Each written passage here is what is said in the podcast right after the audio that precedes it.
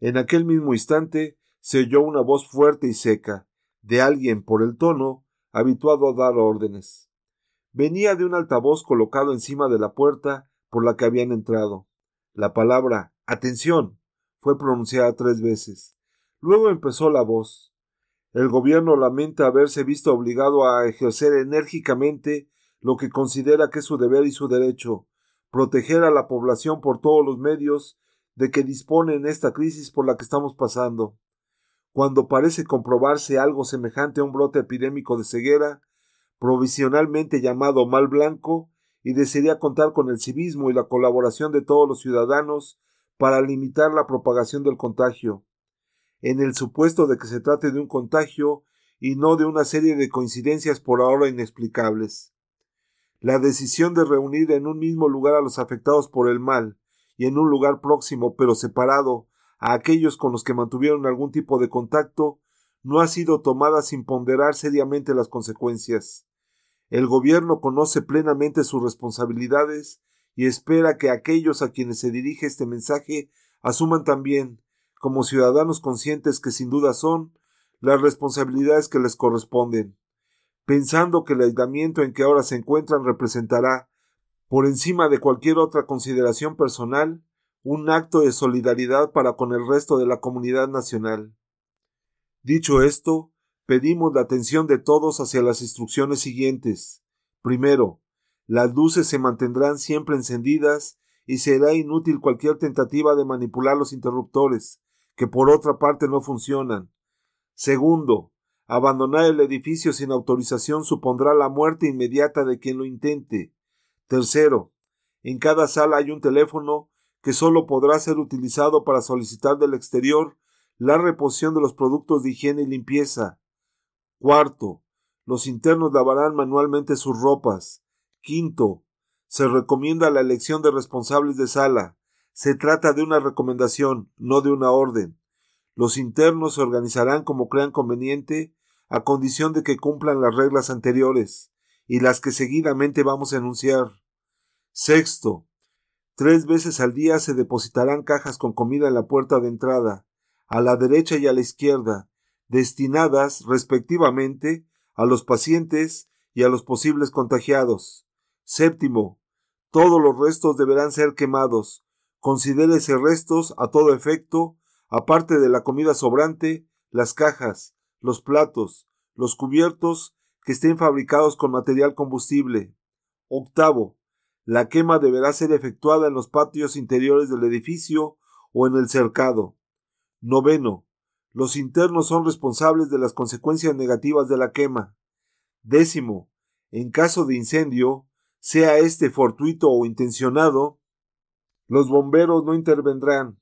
Un décimo, Tampoco deberán contar los internos con ningún tipo de intervención exterior, en el supuesto de que sufran cualquier otra dolencia, y tampoco en el caso de que haya entre ellos agresiones o desórdenes. Duodécimo, en caso de muerte, cualquiera que sea la causa, los internos enterrarán sin formalidades el cadáver en el cercado. Décimo tercero, la comunicación entre el ala de los pacientes y el ala de los posibles contagiados se hará por el cuerpo central del edificio, el mismo por el que han entrado. Décimo cuarto. Los contagiados que se queden ciegos se incorporarán inmediatamente al ala segunda, en la que están los invidentes. Décimo quinto. Esta comunicación será repetida todos los días a esta misma hora para conocimiento de los nuevos ingresados. El gobierno y la nación esperan que todos cumplan con su deber. Buenas noches. En el silencio que siguió a estas palabras se oyó la voz del niño. Quiero ver a mi madre. Pero las palabras fueron articuladas sin expresión, como un mecanismo repetidor automático que antes hubiera dejado en suspenso una frase, y ahora, fuera de tiempo, la soltase. El médico dijo Las órdenes que acabamos de oír no dejan dudas. Estamos aislados. Más aislados de lo que probablemente jamás lo estuvo alguien anteriormente y sin esperanza de poder salir de aquí hasta que se descubra un remedio contra la enfermedad. Conozco su voz, dijo la chica de las gafas oscuras. Soy médico, médico oftalmólogo. Es el médico a quien fui a ver ayer. Es su voz. Sí. ¿Y usted quién es? Tenía una conjuntivitis. Supongo que la tengo aún, pero ahora, ciega ya. La cosa no debe tener la menor importancia. ¿Y ese niño que está con usted? No es mío. No tengo hijos. Ayer examiné a un niño con estrabismo. ¿Eras tú? preguntó el médico.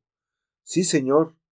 La respuesta del niño salió con un tono de despecho, como si no le gustara que mencionasen su defecto físico. Y tenía razón que defectos tales, estos y otros, solo por el hecho de hablar de ellos, pasan de males perceptibles a males evidentes. ¿Hay alguien a quien no conozca? volvió a preguntar el médico. Está aquí el hombre que fue ayer en mi consultorio acompañado por su esposa, el que se quedó ciego de repente cuando iba en su coche. Soy yo, respondió el primer ciego. Hay otra persona aún que diga quién es, por favor. Nos han obligado a vivir juntos, no sabemos por cuánto tiempo. Es indispensable que nos conozcamos unos a otros. El ladrón del coche murmuró entre dientes. Sí, sí. Creyó que aquello era suficiente para confirmar su presencia, pero el oculista insistió. La voz suena como de alguien relativamente joven. Usted no es el enfermo de edad avanzada, el que tenía catarata en un ojo. No, doctor, no lo soy. ¿Y cómo se quedó ciego? Iba por la calle. ¿Y qué más? Nada más. Iba por la calle y me quedé ciego. El médico abría la boca para preguntar si su ceguera era también blanca, pero se calló. ¿Para qué? ¿De qué servía?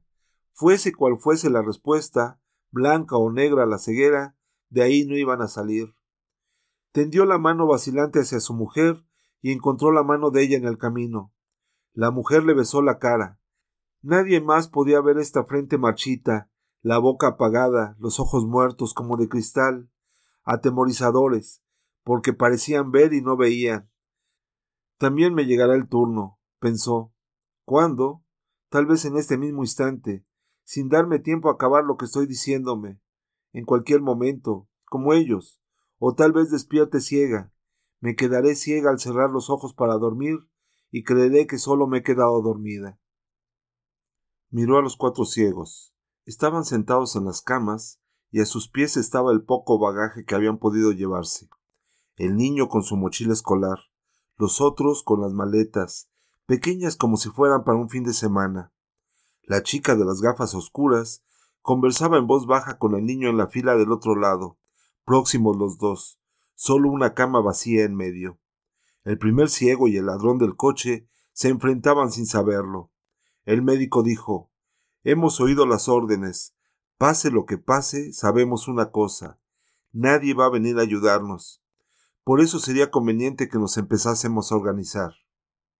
Porque no pasará mucho tiempo antes de que esta sala se llene de gente, esta y las otras. ¿Cómo sabe que hay otras salas? preguntó la muchacha. Anduvimos un poco por ahí antes de instalarnos en esta, que era la que quedaba más cerca de la puerta de entrada, explicó la mujer del médico, mientras apretaba el brazo del marido recomendándole prudencia. Dijo la muchacha Lo mejor sería que usted, doctor, fuera el responsable. Al fin y al cabo es médico. ¿Y para qué sirve un médico sin ojos y sin medicinas? ¿Tiene la autoridad? La mujer del médico sonrió. Creo que tendrías que aceptar. Si los demás están de acuerdo, claro. Yo no creo que sea una buena idea. ¿Por qué? Por ahora solo somos seis. Pero mañana seguro seremos más. Todos los días llegará gente. Sería apostar por lo imposible, figurarse que iban a estar dispuestos a aceptar una autoridad que no han elegido y que, además, nada les puede dar a cambio de su acatamiento. Eso suponiendo que reconocieran una autoridad y una reglamentación. Entonces va a ser difícil vivir aquí. Tendremos mucha suerte si solo es difícil. La chica de las gafas oscuras dijo Mi intención era buena. Pero realmente el doctor tiene razón. Aquí cada uno va a tirar por su lado. Fuera porque se sintió movido por estas palabras, o porque ya no pudo aguantar más la furia, uno de los hombres se puso en pie bruscamente. Este tipo es el que tiene la culpa de nuestra desgracia. Si tuviera ojos, acababa con él ahora mismo, vociferó apuntando hacia el lugar en que creía que estaba el otro. El desvío no era grande, pero lo dramático del gesto resultó cómico porque el dedo acusador, tenso, indicaba hacia una mesita de noche. Calma, dijo el médico. En una epidemia no hay culpables. Todos son víctimas. Si yo no hubiera sido la buena persona que fui, si no le hubiera ayudado a llegar a su casa, aún tendría mis benditos ojos. ¿Quién es usted? preguntó el médico. Pero el acusador no respondió, y ya parecía contrariado por haber hablado. Entonces se oyó la voz del otro. Me llevó a casa. Es verdad. Pero luego se aprovechó de mi estado para robarme el coche. No es verdad, yo no robé nada. ¿Lo robó? Sí, señor, lo robó. Si alguien le virló el coche no fui yo, y el pago que he recibido por mi buena acción es quedarme ciego. Además, ¿dónde están los testigos? A ver, los testigos. La discusión no resuelve nada, dijo la mujer del médico. El coche está ahí afuera y ustedes están aquí dentro. Es mejor que hagan las paces. Recuerden que vamos a tener que vivir aquí juntos. Sé muy bien quién no va a vivir con él. Ustedes hagan lo que les dé la gana, pero yo me voy a otra sala. No me quedo aquí con un bribón como este, capaz de robarle un ciego. Se queja de que por mi culpa se quedó ciego, pues eso demuestra que todavía hay justicia en el mundo. Cogió la maleta y arrastrando los pies para no tropezar, tanteando con la mano libre, salió al pasillo que separaba las dos filas de camas. ¿Dónde están las otras salas? preguntó, pero no llegó a oír la respuesta, si es que alguien se la dio porque de repente le cayó encima una confusión de brazos y piernas. El ladrón del coche cumplía como podía su amenaza de desquite contra el causante de sus males. Uno abajo, otro encima, rodaron por aquel apretado espacio, mientras de nuevo asustado, el niño estrábico volvió a llorar y a llamar a su madre. La mujer del médico tomó al marido por el brazo, sabía que sola no iba a poder acabar con la pelea y lo llevó por el corredor hasta el lugar donde se debatían, jadeantes, los furiosos combatientes. Guió las manos del marido, ella personalmente se encargó del ciego que estaba más cerca, y así, con gran esfuerzo, consiguieron separarlos. Se están comportando ustedes estúpidamente, gritó el médico. Si lo que quieren es convertir esto en un infierno, pueden seguir. Van por buen camino. Pero recuerden que estamos entregados a nosotros mismos, que no vamos a recibir ninguna ayuda de fuera. Ya han oído lo que dijeron. Es que me robó el coche, se lamentó el primer ciego, más deteriorado que el otro. ¿Y qué importa el coche ahora? dijo la mujer del médico. Cuando se lo robaron tampoco podía servirse de él. Pero era mío, y este ladrón se lo llevó no sé a dónde. Lo más probable, dijo el médico, es que su coche esté en el sitio donde este hombre se quedó ciego. Tiene usted razón, doctor. Se nota que sabe. Allá estará sin duda, dijo el ladrón. El primer ciego hizo un movimiento como para soltarse de las manos que lo sujetaban, pero sin forzar, como si hubiese comprendido que ni la indignación, por justificada que estuviese, iba a devolverle el coche, ni el coche iba a devolverle la vista. Pero el ladrón amenazó de nuevo. Si crees que no te va a ocurrir nada, te equivocas. Sí, fui yo quien te robó el coche, pero tú me has robado a mí la vista de mis ojos. A ver quién de los dos es más ladrón. Acaben de una vez, protestó el médico. Todos aquí estamos ciegos y no nos quejamos, ni acusamos a nadie. Mucho me importa a mí el mal de los otros, dijo el ladrón desdeñoso. Si quiere irse a otra sala, dijo el médico al primer ciego, mi mujer podrá llevarlo. Ella se orienta mejor que yo. He cambiado de idea. Prefiero quedarme aquí. El ladrón se burló. El niño tiene miedo a estar ahí solito, no se le vaya a aparecer unas sacamantecas que yo sé. Basta, gritó el médico impaciente. Mire, doctorcillo, rezongó el ladrón, aquí todos somos iguales. A mí no me da usted órdenes. No le estoy dando órdenes, solo le digo que deje ese hombre en paz. Sí, sí, pero cuidadito conmigo, que no se me hinchen las narices, que pronto se me acaba la paciencia, que. Ah, bueno, no hay otros como yo pero a las malas nadie me gana. Con gestos y movimientos agresivos, el ladrón buscó la cama donde había estado sentado, empujó la maleta debajo y dijo luego Me voy a acostar. Y por el tono fue como si dijese Vuélvanse, que me voy a desnudar. La chica de las gafas oscuras le dijo al niño estrábico Tú también tienes que meterte en cama. Ponte aquí a este lado y si de noche necesitas algo me lo dices.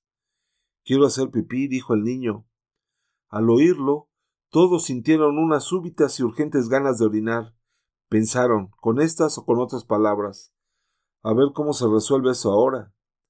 El primer ciego palpó debajo de la cama buscando un orinal, pero al mismo tiempo deseando que no lo hubiera porque le daría vergüenza orinar en presencia de otras personas, que no podían verlo, desde luego, pero el ruido es indiscreto, indisimulable. Los hombres al menos pueden usar un truco que no está al alcance de las mujeres, en eso tienen más suerte. El ladrón se había sentado en la cama y decía ahora Mierda. A ver dónde se mea en esta casa. Ojo con las palabras que hay un niño, protestó la chica de las gafas oscuras. Sí, guapita, pues a ver si encuentras un sitio o verás como tu chiquillo se mea por las patas abajo. Dijo la mujer del médico. Tal vez pueda ayudar con los retretes. Recuerdo haber notado por ahí un olor. Yo voy con usted dijo la chica de las gafas oscuras, cogiendo de la mano al niño. Mejor será que vayamos todos, observó el médico, así sabremos el camino. Te entiendo, amigo. Esto lo pensó el ladrón del coche, pero no se atrevió a decirlo en voz alta. Lo que tú no quieres es que tu mujercita tenga que llevarme a mear cuando me apetezca. El pensamiento, por el segundo sentido implícito, le provocó una pequeña erección que le sorprendió, como si el hecho de estar ciego debiera tener como consecuencia la pérdida o disminución del deseo sexual. Bien, pensó, no se ha perdido todo. Entre muertos y heridos alguno escapará. Y desentendiéndose de la conversación, empezó a fantasear. No le dieron tiempo. El médico ya estaba diciendo Formamos una fila, mi mujer va delante, cada uno la pone en el hombro del que va ante él, así no habrá peligro de que nos perdamos. El primer ciego dijo yo con ese no voy. Se refería obviamente al ladrón.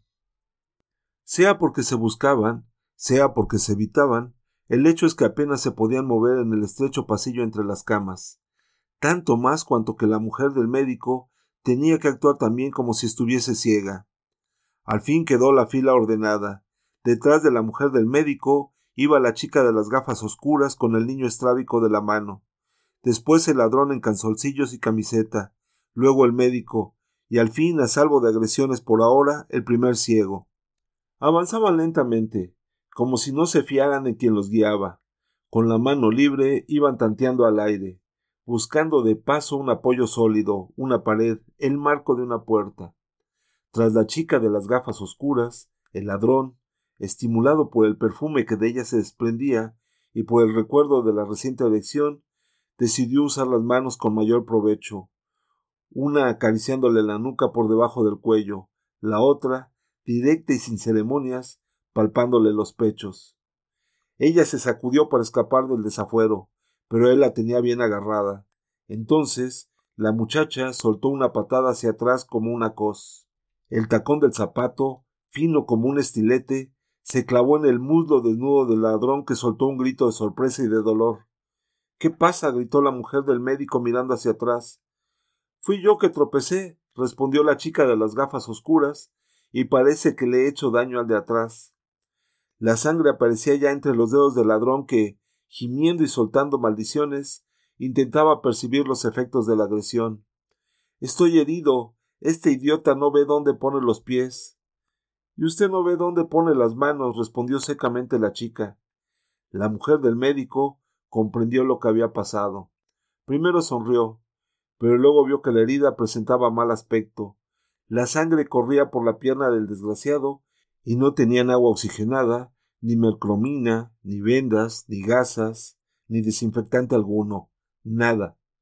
El médico preguntó ¿Dónde está la herida? Aquí, aquí. ¿Dónde? ¿En la pierna? ¿No lo ve? Me clavó el tacón del zapato. Tropecé, no he tenido la culpa, repitió la muchacha, pero inmediatamente estalló, exasperada. Este cerdo que estaba metiéndome la mano, ¿quién se cree el que soy? La mujer del médico intervino. Ahora lo que hay que hacer es lavar la herida, hacer la cura. ¿Y dónde hay agua? preguntó el ladrón. En la cocina, en la cocina hay agua, pero no tenemos por qué ir todos. Mi marido y yo llevaremos a este señor y los otros se quedan aquí, no tardaremos. Quiero hacer pipí, dijo el chiquillo. Espera un poco, ya volvemos. La mujer del médico sabía que tenía que doblar una vez a la derecha, otra a la izquierda, y seguir luego por un corredor ancho que formaba un ángulo recto. La cocina estaba al fondo. Pasados unos minutos, fingió que se había equivocado.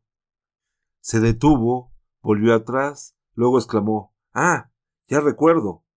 y fueron directamente a la cocina. No podían perder más tiempo. La herida sangraba abundantemente. Al principio vino sucia el agua y hubo que esperar a que se aclarase. Estaba templada y turbia, como si llevara mucho tiempo estancada en la cañería, pero el herido la recibió con un suspiro de alivio. Realmente la herida tenía mal aspecto. ¿Y ahora cómo le ponemos un vendaje? preguntó la mujer del médico. Debajo de una mesa había unos cuantos paños sucios que debían de haber servido para fregar, pero sería una imprudencia grave utilizarlos como vendajes. Aquí por lo visto no hay nada, dijo mientras fingía andar buscando. Pero no voy a quedarme así, doctor, que la sangre no para, por favor ayúdeme. Y perdone si fui mal educado con usted, se lamentaba el ladrón. Estamos ayudándole, hacemos todo lo que podemos, dijo el médico. Y luego, quítese la camiseta, no hay más remedio. El herido protestó, dijo que le hacía falta, pero se la quitó al fin.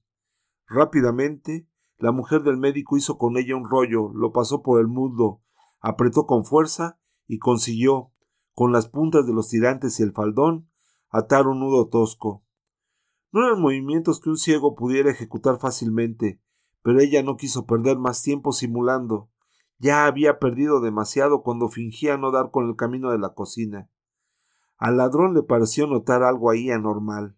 El médico, lógicamente, aunque fuera un oftalmólogo, era quien debería haberle hecho la cura, pero el consuelo de verse tratado correctamente se sobrepuso a las dudas, en todo caso vagas, que durante un momento rozaron su conciencia. Cojeando él, volvieron hasta donde los otros estaban, y la mujer del médico vio inmediatamente que el niño estrábico no había podido aguantarse más y se había orinado en los pantalones. Ni el primer ciego, ni la muchacha de las gafas oscuras se habían dado cuenta de lo sucedido. A los pies del niño se iba amplificando un charquito de orines. Las perneras del pantalón goteaban aún. Pero, como si nada hubiera pasado, la mujer del médico dijo Vamos, pues, en busca de esos retretes. Los ciegos movieron los brazos ante la cara, buscándose unos a otros, menos la chica de las gafas oscuras que dijo inmediatamente que no quería ir delante del descarado que había intentado meterle mano. Al fin se reconstruyó la fila, cambiando de lugar el ladrón y el primer ciego, con el médico colocado entre ellos. El ladrón cojeaba más, arrastraba la pierna, el torniquete le molestaba, y la herida parecía latir con tanta fuerza que era como si el corazón se le hubiera cambiado de sitio y se encontrara ahora en el fondo del agujero. La chica de las gafas oscuras llevaba de nuevo al niño en la mano, pero él se apartaba todo lo que podía hacia un lado, con miedo a que alguien descubriera su incontinencia como el médico, que observó aquí huele orines. Y la mujer creyó que debía confirmar la impresión. Sí, realmente, hay un olor. No podía decir que venía de las letrinas, porque aún estaban lejos, y teniendo que comportarse como si fuese ciega, tampoco podía revelar que el olor venía de los pantalones empapados del chiquillo. Cuando llegaron a los retretes, hombres y mujeres se mostraron de acuerdo que fuera el niño el primero en aliviarse, pero los hombres acabaron por entrar juntos, sin distinción de urgencias ni de edades. El mingitorio era colectivo. En un sitio como este tenía que serlo, y los retretes también lo eran. Las mujeres se quedaron en la puerta.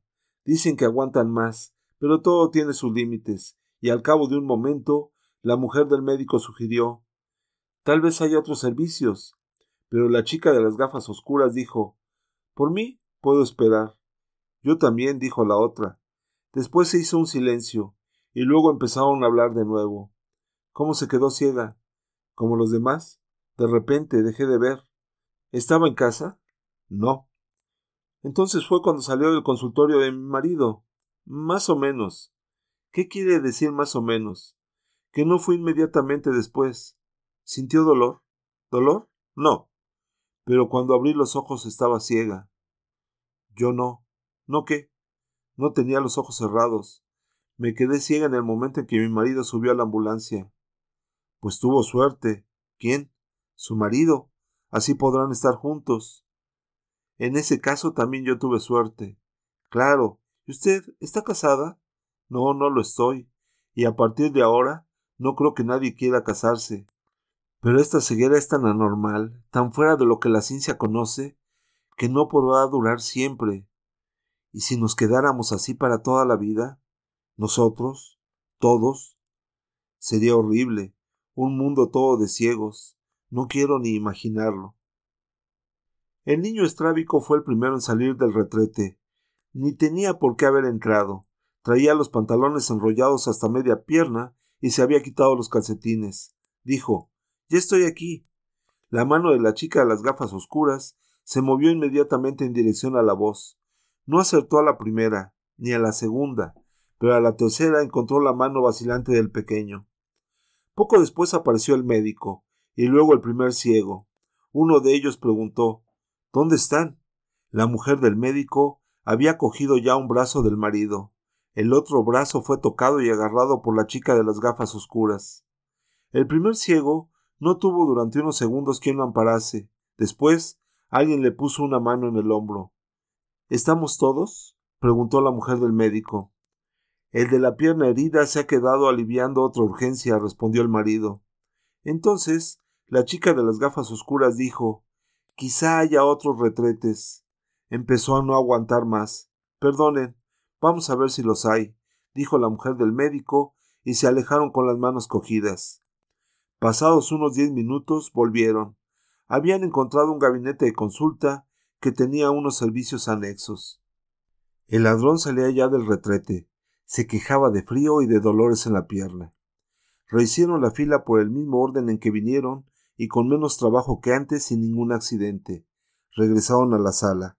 Con habilidad, sin que se notara, la mujer del médico les ayudó a alcanzar la cama correspondiente. La misma en que estaban antes. Fuera de la sala, como si se tratara de algo obvio, recordó que la manera más fácil de que cada uno encuentre su sitio era contar las camas a partir de la entrada. Las nuestras son las últimas del lado derecho, la diecinueve y la veinte. El primero en avanzar por el pasillo fue el ladrón. Estaba casi desnudo, tenía temblores, quería aliviar la pierna dolorida, razones suficientes para que le dieran primacía. Fue yendo de cama en cama, palpando el suelo en busca de la maleta, y cuando la reconoció dijo en voz alta Aquí está, y añadió catorce. ¿De qué lado? preguntó la mujer del médico. El izquierdo, respondió, otra vez vagamente sorprendido, como si ella debiera saberlo sin tener que preguntar. Luego le tocó el turno al primer ciego. Sabía que su cama era la segunda a partir de la del ladrón, del mismo lado. Ya no tenía miedo de dormir cerca de él estando como estaba con la pierna en tan mísero estado, a juzgar por los lamentos y los suspiros, apenas se podía mover. Cuando llegó, dijo dieciséis izquierdo, y se acostó vestido. Entonces, la chica de las gafas oscuras pidió en voz baja Ayúdenos a quedarnos cerca de ustedes, enfrente, del otro lado, allí estaremos bien. Avanzaron juntos los cuatro y rápidamente se instalaron. Pasados unos minutos, el niño estrábico dijo Tengo hambre. Y la chica de las gafas oscuras murmuró Mañana, mañana comemos. Ahora duerme. Luego abrió el bolso y buscó el frasquito que había comprado en la farmacia. Se quitó las gafas, inclinó hacia atrás la cabeza y con los ojos muy abiertos, guiando una mano con la otra, hizo gotear el colirio. No todas las gotas cayeron en los ojos, pero la conjuntivitis así también tratada, no tardaría en curarse. Tengo que abrir los ojos, pensó la mujer del médico. A través de los párpados cerrados, las distintas veces que se despertó durante la noche, había visto la claridad mortecina de las bombillas que apenas iluminaban la sala. Pero ahora le parecía notar una diferencia, otra presencia luminosa, quizá el efecto de las primeras luces del alba aunque bien podría ser ya el mar de leche anegándole los ojos. Se dijo a sí misma que contaría hasta diez y que luego abriría los párpados. Dos veces lo dijo, dos veces contó y dos veces no los abrió. Oía la respiración profunda del marido en la cama de al lado. Alguien roncaba. ¿Cómo irá la pierna de ese? se preguntó, pero sabía que en este momento no se trataba de compasión verdadera. Lo que quería era fingir otra preocupación. Lo que quería era no tener que abrir los ojos. Se abrieron un instante después, simplemente, y no porque lo hubiera decidido. Por las ventanas, que empezaban a media altura de la pared y terminaban a un palmo del techo, entraba la luz turbia y azulada del amanecer. No estoy ciega, murmuró, y luego, alarmada, se incorporó en la cama. Podía haberlo oído la chica de las gafas oscuras que ocupaba la cama de enfrente. Estaba durmiendo. En la cama de al lado, la que estaba apoyada contra la pared, el niño dormía también. Hizo como yo, pensó la mujer del médico. Le ha dejado el sitio más protegido. Débiles murallas seríamos, solo una piedra en medio del camino, sin otra esperanza que la de que en ella tropiece el enemigo. ¿Enemigo? ¿Qué enemigo? Aquí no va a venir nadie a atacarnos. Podríamos haber robado y asesinado allá afuera y no vendrían a detenernos. Nunca ese que robó el coche estuvo tan seguro de su libertad. Tan lejos estamos del mundo que pronto empezaremos a no saber quiénes somos. Ni siquiera se nos ha ocurrido preguntarnos nuestros nombres. ¿Y para qué? Ningún perro reconoce otro perro por el nombre que le pusieron. Identifica por el olor y por él se da a identificar.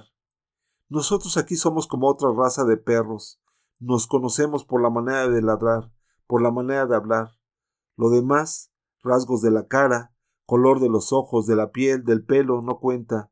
Es como si nada de eso existiera. Yo veo, todavía veo, pero ¿hasta cuándo? La luz varió un poco. No podía ser la noche volviendo para atrás. Sería el cielo, que por cubrirse de nubes atrasaría la mañana. De la cama del ladrón llegó un gemido. Si se le ha infectado la herida, pensó la mujer del médico, no tenemos nada para curarla, ningún recurso. El menor accidente en estas condiciones puede convertirse en una tragedia. Probablemente eso es lo que ellos están esperando, que acabemos aquí uno tras otro. Muerto el perro, se acabó la rabia. La mujer del médico se levantó de la cama, se inclinó hacia el marido, iba a despertarlo, pero no tuvo valor para arrancarlo del sueño y saber que continuaba ciego.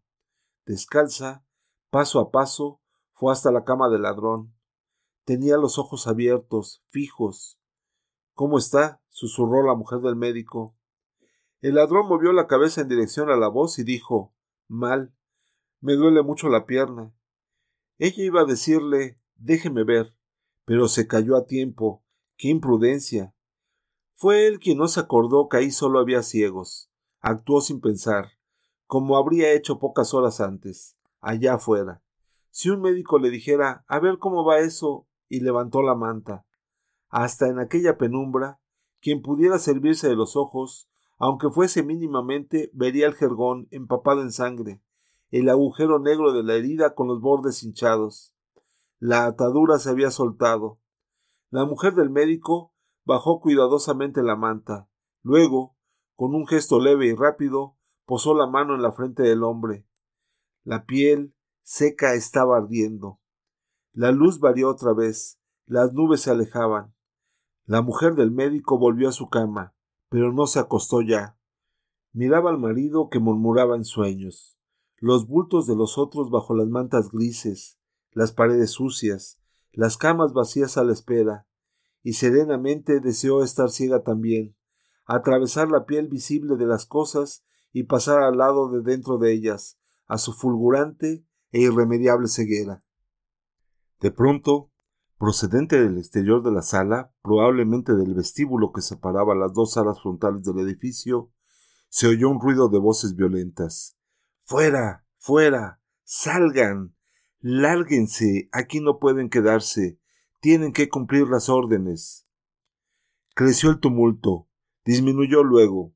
Una puerta se cerró con estruendo. Ahora solo se oía el sollozo, el rumor inconfundible de alguien que acaba de tropezar. En la sala estaban ya todos despiertos. Con la cabeza vuelta hacia el lado de la entrada, no necesitaban ver para saber que también eran ciegos los que iban a entrar. La mujer del médico se levantó. Por su voluntad habría ido a ayudar a los recién llegados, les diría unas palabras de afecto, los guiaría hasta los camastros, les informaría Mire, esta es la siete del lado izquierdo, esta es la cuatro del lado derecho, no se equivoque. Sí, aquí estamos seis, llegamos ayer, fuimos los primeros. Los nombres qué importan. Uno creo que cometió un robo, otro fue el robado. Hay una muchacha misteriosa de gafas oscuras que se pone colirio en los ojos para tratar una conjuntivitis. ¿Que cómo sé yo que estoy ciega, que son oscuras las gafas? Es que mi marido es oftalmólogo, y ella fue a su consultorio. Sí, también él está aquí. Nos ha tocado a todos. Ah, es verdad, y el niño estrábico. No se movió, solo le dijo al marido llegan más. El médico saltó de la cama. La mujer le ayudó a ponerse los pantalones. No tenía importancia, nadie podía verlo. En aquel momento empezaron a entrar los ciegos. Eran cinco, tres hombres y dos mujeres. El médico dijo, levantando la voz Tengan calma, no se precipiten. Aquí somos seis personas. ¿Cuántos son ustedes? Hay sitio para todos. Ellos no sabían cuántos eran.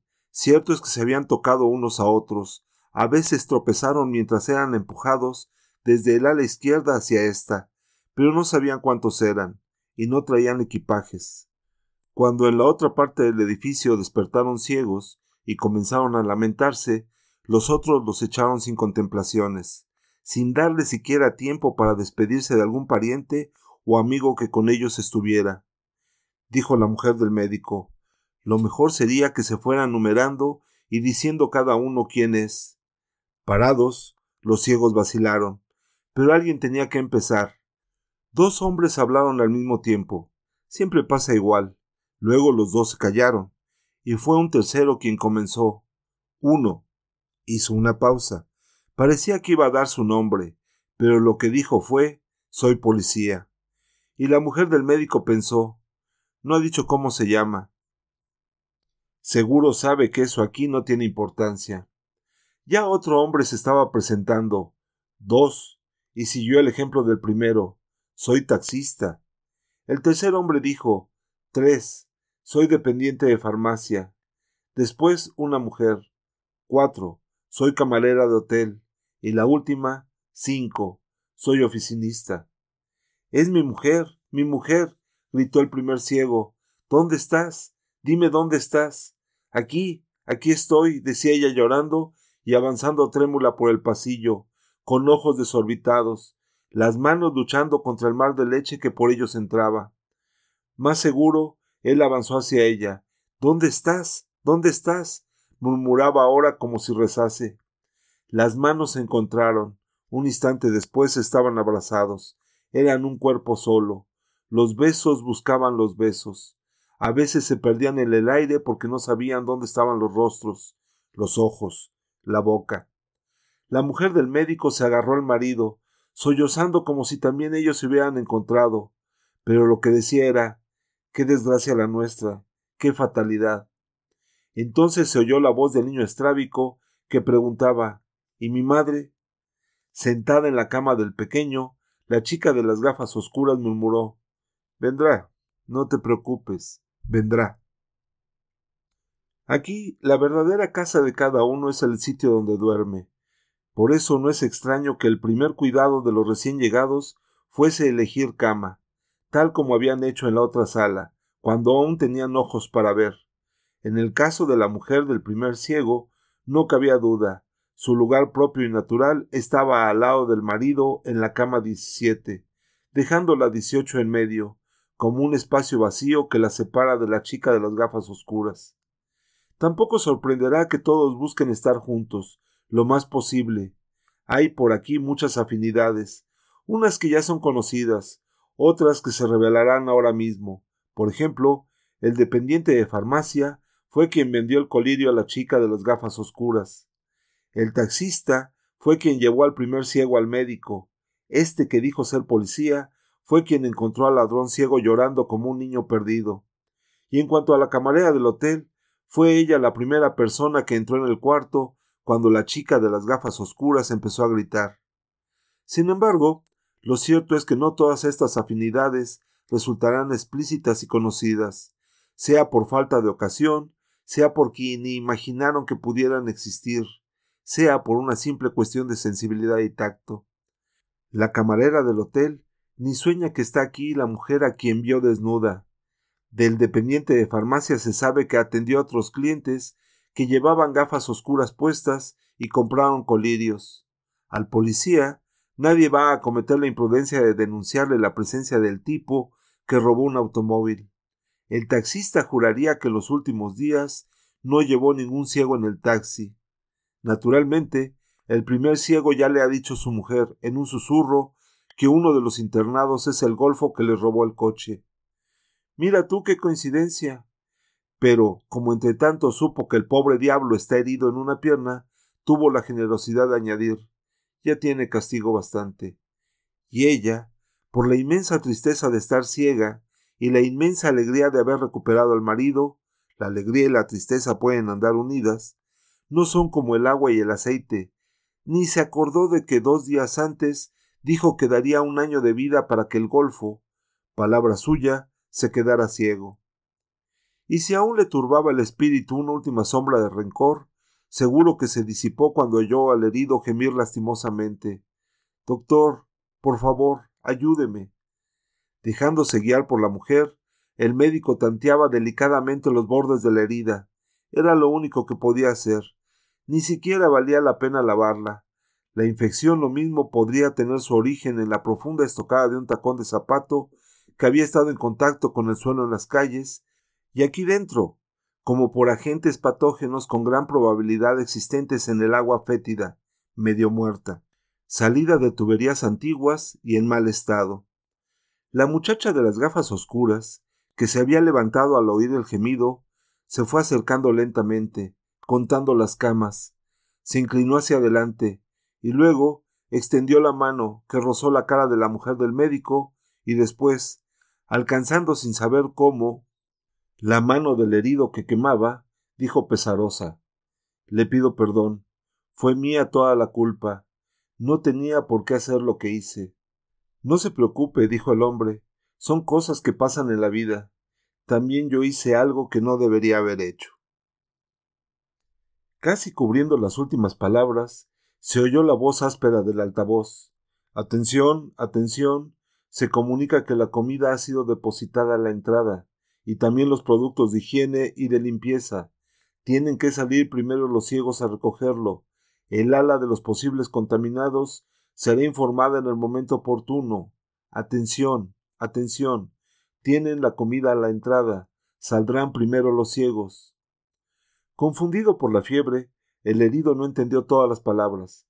Creyó que les ordenaban salir, que había terminado la reclusión, e hizo un movimiento para levantarse. Pero la mujer del médico lo retuvo. ¿A dónde va? ¿No ha oído lo que dicen? preguntó él. Que salgan los ciegos. Sí, pero para recoger la comida.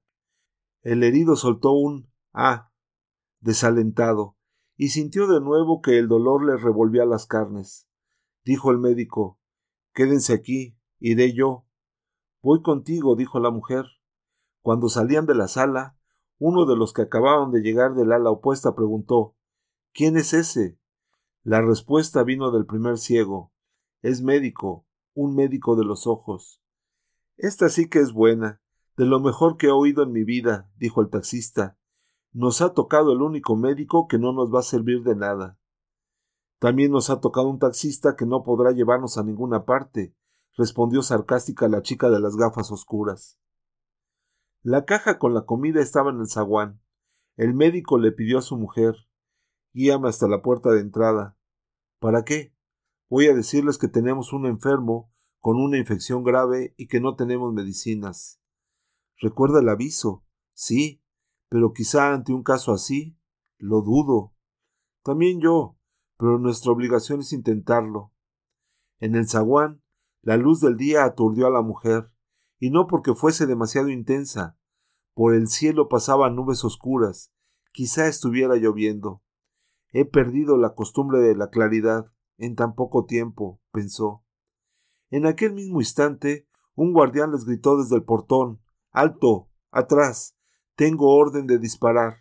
Y luego, en el mismo tono, apuntando el arma Sargento, hay aquí unos tipos que quieren salir. No queremos salir, negó el médico. Pues les aconsejo que realmente no lo quieran, dijo el sargento mientras se acercaba, y asomando tras las rejas del portón preguntó ¿Qué pasa? Una persona se hirió en una pierna y presenta una infección. Necesitamos inmediatamente antibióticos y otros medicamentos. Las órdenes que tengo son muy claras. Salir no sale nadie. Entrar solo la comida.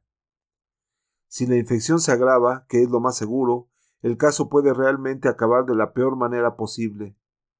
Eso no es cosa mía. Hable entonces con sus superiores, dígaselo.